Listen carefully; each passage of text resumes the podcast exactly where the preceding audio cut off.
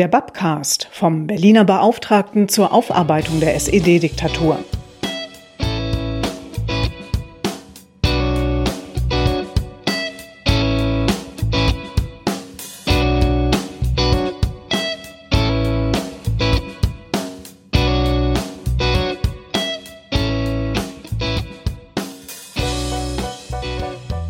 In dieser Folge geht es um ein ganz aktuelles Thema. Was können wir als Behörde tun, um den vielen Flüchtlingen, die vor dem Krieg in der Ukraine nach Berlin geflohen sind, zu helfen? Diese Frage haben sich die Beschäftigten beim Berliner Aufarbeitungsbeauftragten gestellt. Ich bin Cecilia Reible und arbeite beim BAP in der Pressestelle. Mitte März erging ein Aufruf des Landes Berlin an die Mitarbeiterinnen und Mitarbeiter der Berliner Verwaltung. Wir brauchen Hilfe. Es werden dringend Dienstkräfte benötigt, die in einem freiwilligen Einsatz besonders geforderte Bereiche der Berliner Verwaltung unterstützen. Denn hier in Berlin kommen die allermeisten Flüchtlinge aus der Ukraine an. Hier muss sie jemand in Empfang nehmen, ihnen eine Erstversorgung bieten, sie unterbringen und gegebenenfalls in andere Bundesländer weiterleiten. Können wir da mitmachen, haben wir uns beim BAP gefragt. Gibt es überhaupt Freiwillige bei uns? Und kann deren Arbeit so umverteilt und umorganisiert werden, sodass wir diese Beschäftigten wochenlang für die Ukraine-Hilfe abstellen können? Am Ende lautete die Antwort Ja. Wir kriegen das hin. Zwei Mitglieder des BAP-Teams konnten je vier Wochen lang die Ukraine-Hilfe in Berlin unterstützen. Am Washingtonplatz vor dem Berliner Hauptbahnhof steht ein großes weißes Zelt, die Welcome Hall oder Willkommenshalle des Landes Berlin. In der Nähe treffe ich Jens Schöne, Leiter der Abteilung Historisch-Politische Bildung beim BAP und stellvertretender Berliner Aufarbeitungsbeauftragter. Er hat im sogenannten Respekt-Team am Hauptbahnhof mitgearbeitet und mir erklärt, worin seine Arbeit besteht. Also ich bin immer in der Spätschicht und habe da ja von 15.30 Uhr bis Mitternacht Dienst. So über den Daumen gepeilt würde ich sagen, jede Stunde kommt ein Zug rein, äh, wo Flüchtlinge drin sitzen. Da stehen wir dann direkt am Bahnhof, nehmen die in Empfang und dann wird eben sozusagen je nachdem, wo die hinwollen, ob die nach innerhalb Deutschlands weiter wollen. Das ist dann eine andere Anlaufstelle, als wenn sie innerhalb Europas weiter wollen, um ihre Tickets zu bekommen. Ähm, wenn sie gar nicht wissen, wo sie hin sollen, können wir hier eine Nacht vermitteln und ähnliches. Also das ist das eine, dieses unmittelbar an den Zügen stehende und handelnde sozusagen. Das andere ist, ansonsten ist man hier auf dem Bahnhof unterwegs und sammelt sozusagen Flüchtlinge ein, die sich verirrt haben oder man wird angesprochen von welchen, die noch nicht weiterkommen. Also es ist äh, eine Mischung aus großer Hektik und durchaus auch mal langen Wartezeiten, weil nicht viel passiert. Aber eigentlich ist man immer ganz gut beschäftigt. Wenn jetzt ein Zug ankommt, auf welche Züge achten Sie da und ähm, sind Sie dann, bevor der ankommt, schon am Bahnsteig oder also wie läuft das genau ab? Also wir wissen, welche Züge reinkommen. Wir wissen, in welchen Zügen Flüchtlinge sitzen. Das sind natürlich die, die aus Richtung Osten oder Südosten kommen, äh, Warschau, äh, Prag und äh, andere Orte. Und wir wissen in aller Regel auch, wie viele Flüchtlinge in etwa drin sind.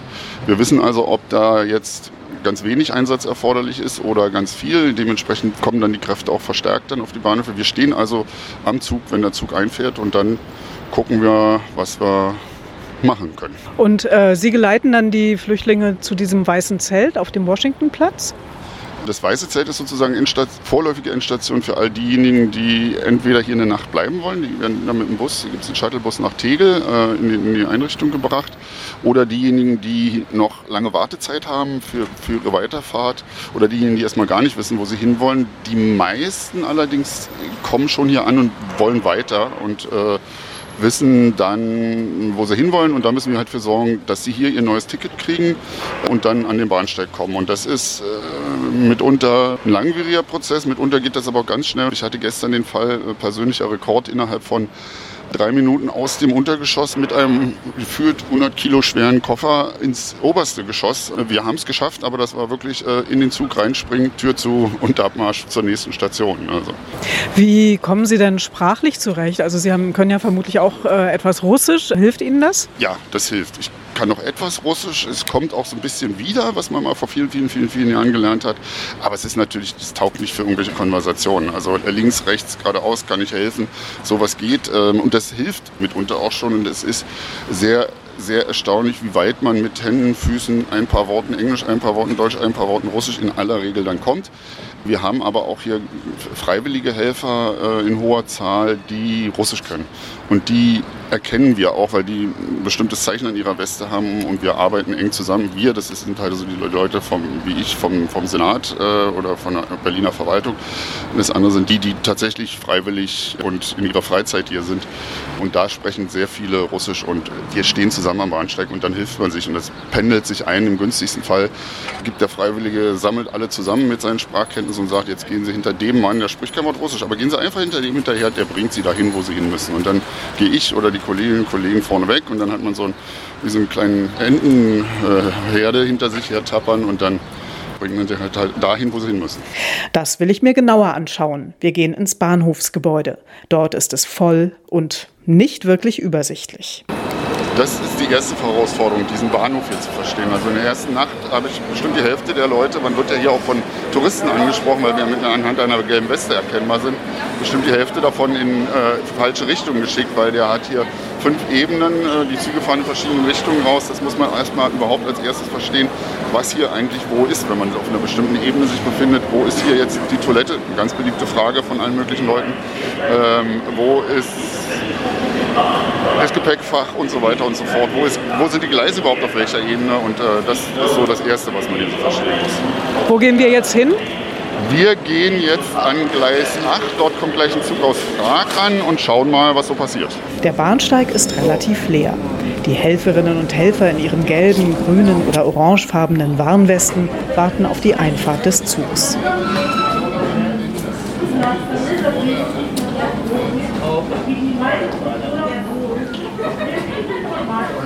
Der Zug aus Prag kommt an. Die Türen öffnen sich. Eine Durchsage auf Ukrainisch ertönt. Eine Frauenstimme erklärt, wo sich Flüchtlinge melden können, damit ihnen weitergeholfen wird. Die Menschen aus der Ukraine sind unschwer an ihrem schweren Gepäck zu erkennen. Die Helferinnen und Helfer in den bunten Westen sprechen sie an und begleiten sie zu den Infoständen und Schaltern. Dort bekommen die Ankommenden alles Nötige, von der Verpflegung über Corona-Tests bis hin zu Tickets für die Weiterreise. Für den Einsatz am Hauptbahnhof muss man gut zu Fuß sein. Die Wege sind weit. Ein paar Schuhe hat Jens Schöne bereits durchgelaufen. Nach Schichtende ist er fix und fertig. Aber die positiven Eindrücke überwiegen die Dankbarkeit, die man hier erfährt, die ist schon an sich äh, ein sehr schönes äh, Erlebnis. Aber ich erinnere mich gern an, an, an eine Begebenheit, da hatte ich für gut anderthalb Stunden drei Kinder äh, Wickel sozusagen, sechs, acht, zehn so in dem Dreh würde ich sagen. Die Mutter musste Ticket besorgen und ich habe mich ein bisschen gekümmert und dann tauten die so auf. Plötzlich stellte sich heraus, dass der Älteste so ein bisschen Deutsch sprach. Dann stellte sich heraus, dass der Mittlere so ein bisschen Englisch sprach. Dann kam er ins Gespräch. Dann haben wir uns von der Bahn Gummibären geholt. Die, die, die Augen leuchteten, die tauten immer weiter auf. Also das war schon ein schönes äh, Moment. Und als das dann vorbei war, haben wir uns äh, alle mal abgeklatscht. Alle waren glücklich und äh, das war schon äh, wahrlich bewegend. Für den stellvertretenden Aufarbeitungsbeauftragten gehört gehört der Ukraine-Hilfseinsatz am Hauptbahnhof zu den besten Erfahrungen, die er im Leben gemacht hat. Es ist sehr sinnvoll, was wir hier tun. Das merkt man jeden Tag mit jedem einzelnen Fall. Also es ist sehr dankbare Arbeit im Sinne von, dass man sehr unmittelbar helfen kann. Äh, es kommt sehr viel zurück von den, von den Flüchtenden äh, im Sinne von, von Dankbarkeit. Ich habe hier Momente erlebt, also es ist nicht ungewöhnlich, dass mir die Tränen in den Augen vor Rührung einfach stehen, weil äh, wenn man sieht, was man einfach tun kann, wenn, wenn man so einem dreijährigen Kind einfach eine Tüte Gummibären in die Hand drückt und die Augen leuchten und man merkt, äh, der findet jetzt mal hier Ruhe und findet das Kindsein sozusagen auf der Flucht wieder. Das, ist, das sind einfach Momente, die hat man im normalen Arbeitsleben äußerst selten. Hier hat man sie immer zu und äh, auch jenseits dessen habe ich durchaus das Gefühl, gerade etwas sehr Sinnvolles zu tun. Ähm, und ich kann nur jedem empfehlen, der das möchte, ich sage nochmal dazu, es ist auch anstrengend, das darf man nicht unterschätzen. Also die Kolleginnen und Kollegen, die hier mit Schrittzählern unterwegs sind, haben jede Nacht locker so 15.000 bis 20.000 Schritte, die sie hier tätigen. Ähm, aber wer, wer dazu in der Lage ist, ich kann es nur empfehlen, es ist sehr dankbar und sinnvoll, was man hier tut, aus meiner Sicht.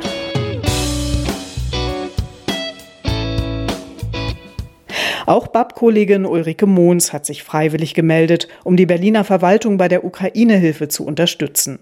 Die Mitarbeiterin der Beratungsabteilung brachte dafür momentan besonders gefragte Kenntnisse mit. Ich kann Russisch, also ich habe ja mal Russistik studiert. Das ist, ich habe mal nachgeguckt, jetzt genau 25 Jahre her, als ich mein Studium abgeschlossen habe. Und hatte aber mich da in den Pool speisen lassen von, von der Berliner Verwaltung eben mit, den, mit, mit Russischkenntnissen. Und mhm. da hat mich das Bezirksamt Spandau rausgefischt aus dem Pool für Übersetzertätigkeiten. Du warst dann also in Spandau eingesetzt und wo genau, bei welcher Abteilung? Das war das Sozialamt Spandau. Äh, das hatte eine Außenstelle eingerichtet im Seniorenclub Lindenufer für die Erstregistrierung in Spandau. Und das waren dann auch meine beiden Einsatzstellen. Also vor allem der Seniorenclub. Da waren dann wirklich so diese ersten Aufnahmerituale sozusagen. Da wurden speziell so ungefähr zehn Sachbearbeiter immer saßen da, die dann ganz konkret Dokumente abgefragt haben und dann am Ende Krankenversicherung und, und die erste Zahlung und so weiter da veranlasst haben. Und wir waren die Dolmetscher. Wir waren da drei Mitarbeiter drei, zwei Muttersprachler und ich. Also ein russisch-Muttersprachler, ein ukrainisch-Muttersprachler, das ergab sich ganz gut, weil ukrainisch äh, kann ich nicht. Und dementsprechend konnte ich das dann immer an die Kollegen verweisen. So. Was waren denn so die häufigsten Probleme der Geflüchteten oder die häufigsten Anliegen? Naja, also das war ja jetzt wirklich die Erstregistrierung. Die, die kamen ja da an und mussten Fragen beantworten, Dokumente vorzeigen und so weiter. Aber wenn man mal mit denen ins Gespräch kam, äh, war es dann wirklich so substanzielle Sachen. Wie finde ich eine Wohnung? Wie finde ich Arbeit? Wie, wie finde ich Kinderbetreuung? Aber auch, wo bekomme ich mal einen Kinderwagen oder Kleidung oder wirklich die substanziellen Dinge. Und die andere Seite natürlich immer die Sorge um die Verwandten zu Hause. Und hat denn dein Russisch, deine Russischkenntnisse, du hast ja vorhin gesagt, dein Studium ist schon ein paar Jahre her, hat das denn ausgereicht? Äh, ich muss sagen, ja. es wurde von Tag zu Tag besser. Also ich hatte da auch äh, Befürchtungen, dass ich dem da nicht gewachsen bin. Aber es wurde von Tag zu Tag besser. Ich musste natürlich viele neue Vokabeln lernen, Aufenthaltsgenehmigung und so, so, so Vokabeln, die ich nie gelernt hatte. Oder Sozialamt hatten wir auch nicht. Ja, in der DDR habe ich das ja gelernt. Wir hatten auch mal eine Gruppe Taubstummer.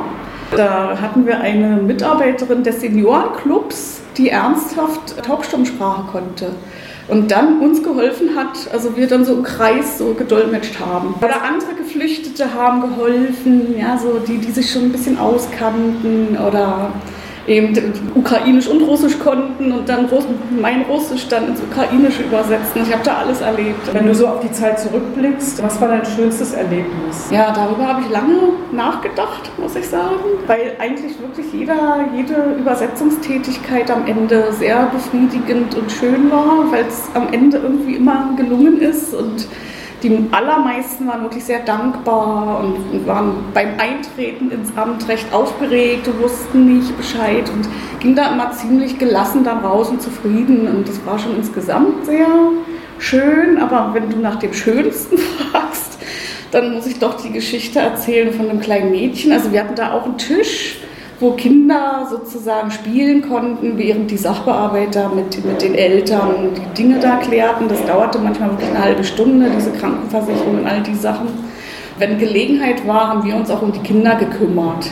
Und da saß ein Mädchen, ich schätze so sechs Jahre, das hat ein wunderschönes Bild gemalt und, und am Ende ging es dann mit seinem Bild mit seiner Mama raus und fünf Minuten später kam die Mama wieder rein und sagte, das Mädchen hat gesagt, dass, sie wolle mir das Bild schenken. Ja, nun habe ich dieses Bild ja, mit einer schönen Blumenwiese, Sonne, also auch ein fröhliches Bild. Ich habe natürlich verschiedene Sachen da gesehen und auch die Kinder müssen das ja verarbeiten, alles. Ne?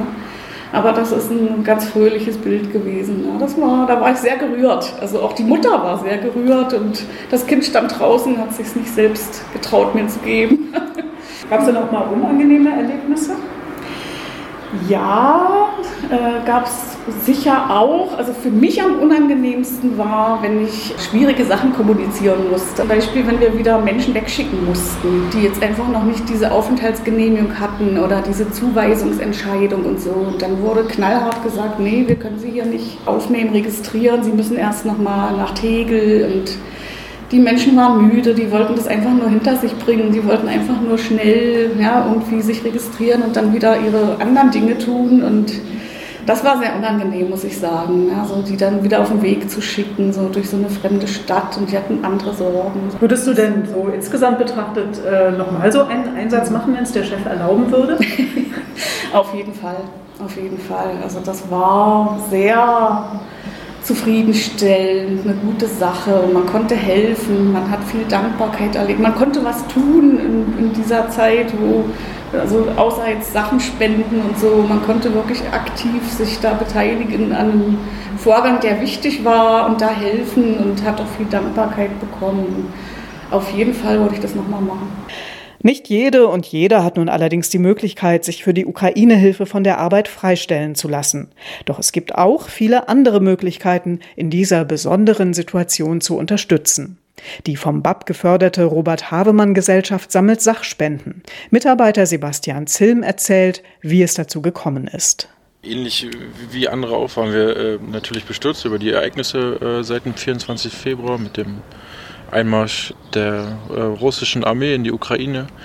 Und ähm, wir haben natürlich auch durch unsere Arbeit einen thematischen Bezug zu dem Thema, sind äh, Osteuropa-affin und haben auch viele Freunde da. Und dann, wie, wie, andere Institutionen auch, dachten wir, dass wir was machen müssen. Das, also wir haben uns solidarisiert äh, mit der ukrainischen Bevölkerung. Ähm, dank uns hängt jetzt hier in der Stasi-Zentrale Campus für Demokratie auch eine ukrainische Flagge, was ja auch ein ganz schönes Symbol ist. Darüber hinaus haben wir uns auch ähm, politisch ähm, positioniert und Forderungen an Bundestagsabgeordnete und äh, Berliner Abgeordnete geschickt.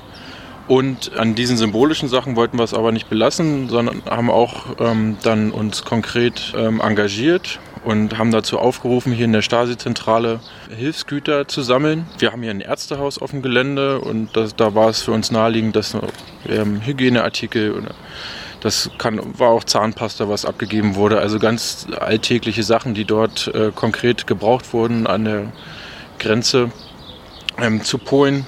Das haben wir bei uns gesammelt, alles auf dem Gelände äh, im Archiv.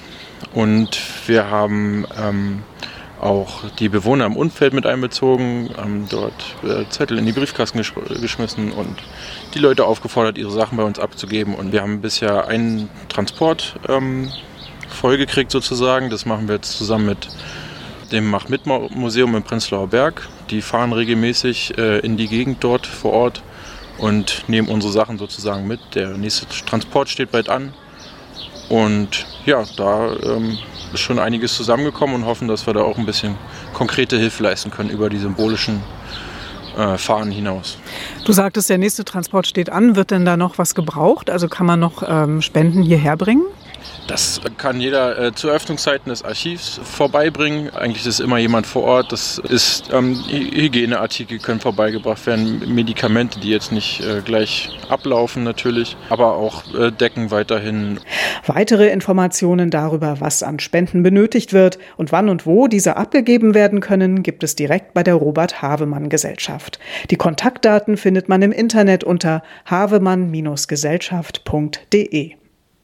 Die Mitarbeiterinnen und Mitarbeiter der Beratungsstelle Gegenwind, ebenfalls vom Berliner Aufarbeitungsbeauftragten gefördert, haben sich auch Gedanken gemacht, wie sie helfen können.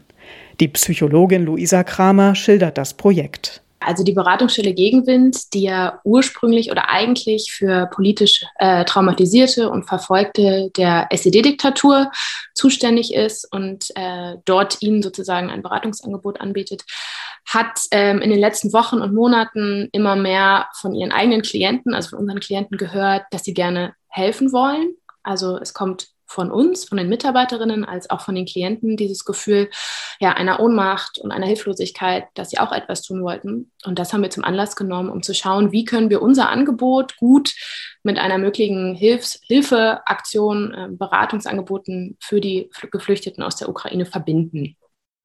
Wir sind dann nach einem Brainstorming zu der Idee gekommen, dass wir gerne eine Kochgruppe auf der einen Seite machen möchten mit unseren Klientinnen als auch mit den Geflüchteten aus der Ukraine.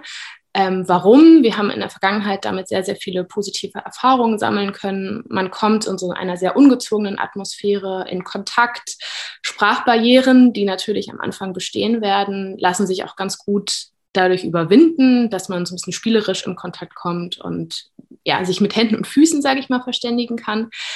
Und diese positiven Erfahrungen wollen wir halt sehr gerne weitergeben und diese Kochgruppe initiieren. Was sich daraus weiter ergibt, das können zum Beispiel auch Patenschaften sein zwischen unseren Klientinnen als auch den Geflüchteten aus der Ukraine. Da sind wir auch sehr, sehr positiv, ähm, dass wir denken, okay, das kann sich daraus ergeben, da sind wir sehr offen und dann werden wir einfach schauen, inwieweit sich das dann weiterentwickelt. Dann frage ich gleich mal dazwischen. Also diese Kochgruppe ist gedacht ähm, für Ukra ukrainische Geflüchtete, aber es sollen dann auch ihre, ähm, ihr Stammklientel dabei sein, also äh, Opfer der SED-Diktatur. Genau, uns ist es ganz wichtig, dass wir unser Beratungsangebot zusammenführen mit diesem neuen Zweig, den wir anbieten wollen. Auf der einen Seite, weil wir glauben, dass sich da, dass sich die Menschen, dass die sehr voneinander profitieren können, weil es natürlich andere Wege sind, die sie gegangen sind, aber es auch gewisse Parallelen gibt im Zuge von traumatischen Erfahrungen und vor allem Fluchterfahrungen. Und wie muss man sich das vorstellen? Also haben Sie schon Erfahrungen mit solchen Kochgruppen? Wie laufen solche Treffen ab? Wir haben Erfahrungen mit Kochgruppen mit unserem Klientel, allerdings jetzt noch nicht mit den, mit den zwei verschiedenen Klientinnengruppen. Und es wird einfach, wie gesagt, in sehr ungezwungener und lockerer Atmosphäre zusammen entschieden, was wird gekocht. Jeder kann sich einbringen, auch mit seinen Facetten, vielleicht mit seinen kulturellen Hintergründen. Was kann ich gut kochen? Was kannst du? Und sich gegenseitig einfach dort helfen und dann gemeinsam etwas kreieren und das natürlich dann am Ende auch lecker zusammen essen. Das klingt sehr spannend. Aber dann haben Sie noch ein anderes Projekt. Genau, wir würden sehr gerne auch neben dieser Zusammenführung auch noch ein Beratungsangebot für 101 Coachings oder Beratungssitzungen sehr gerne anbieten, auf Englisch erstmal. Also dort wird in Zukunft hoffentlich auch noch ein Sprachmittler mit an Bord sein, sodass wir das auch für äh, Geflüchtete anbieten können, die jetzt kein Englisch oder nicht so gut Englisch sprechen können. Zuerst starten wir aber erstmal und schauen uns die Resonanz an mit Angeboten auf Englisch und möchten dann einfach von unseren Psychologinnen, die auch äh, Coaching-Ausbildung oder einen systemischen Coaching-Hintergrund teilweise haben, schauen, wie können wir den Leuten helfen, um hier anzukommen, um zum Beispiel sich im Arbeitsmarkt zu integrieren oder ganz einfach vielleicht auch Hilfe bei Anträgen oder bei Jobsuche, Wohnungssuche, wie können wir da unterstützen und auch eine Anlaufstelle einfach sein, ähm, die am Anfang in einem Wirrwarr wahrscheinlich am Ankommen und tausenden Stellen, wo man sich anmelden muss und wo man hingehen kann, wahrscheinlich ganz gut angenommen wird. Also ich kann mir gut vorstellen, dass äh, dieses Angebot auch wirklich gebraucht wird. Aber wie wollen Sie das denn in die ukrainische Community reintragen?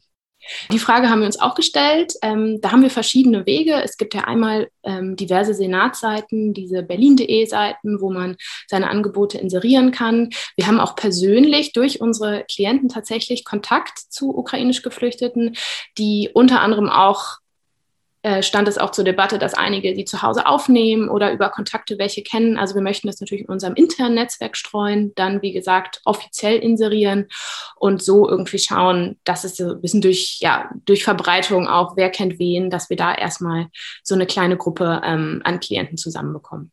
Ob Einsatz am Hauptbahnhof, als Übersetzer im Sozialamt, gemeinsames Kochen oder Spenden und Spenden sammeln. Es gibt viele Möglichkeiten, ukrainische Flüchtlinge zu unterstützen. Für diejenigen, die hier in Berlin sind, kann ich nur sagen, spenden, spenden, spenden. Äh, wir merken hier akut, dass die Bereitschaft nachlässt. Ähm, spenden meine ich jetzt nicht mal unbedingt finanziell, sondern Hygieneartikel beispielsweise vom Shampoo bis sonst was werden dringend gebraucht. Die kann man hier auch einfach abgeben am Bahnhof.